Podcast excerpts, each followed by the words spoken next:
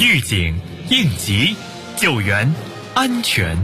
应急播报。本节目由西安市应急管理局支持播出。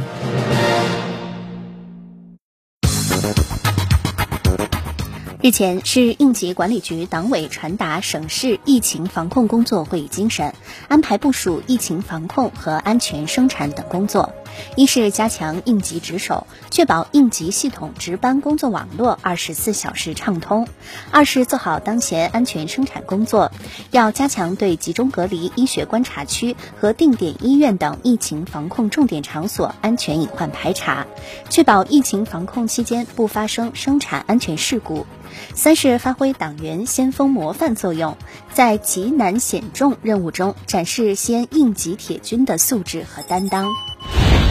自十二月九号我市出现第一例本土确诊病例以来，有担当、有作为的曲江人众志成城、守望相助，确保了各项防控措施有力有效落到位。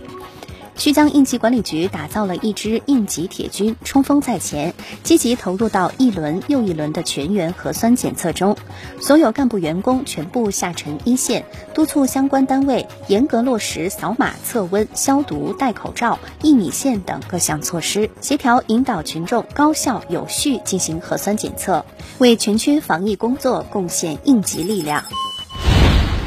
疫情就是命令，防控就是责任。周至县应急管理局党委积极响应，迅速行动。四个抗疫小组共三十三名党员干部，其中二十九名党员、四名干部深入抗疫一线，发挥党组织战斗堡垒作用和党员先锋模范作用，把疫情防控作为当前头等大事和首要政治任务抓紧抓实，践行民有所呼，我有所行，为人民群众办实事，为人民。群众身体健康和生命安全筑起防线。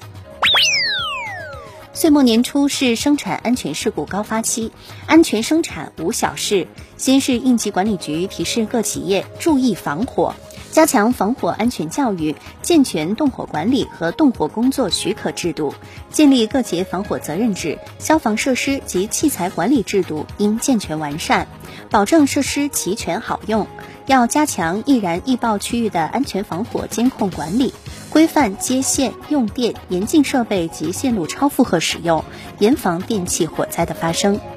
感谢收听本次应急播报，我是小陈。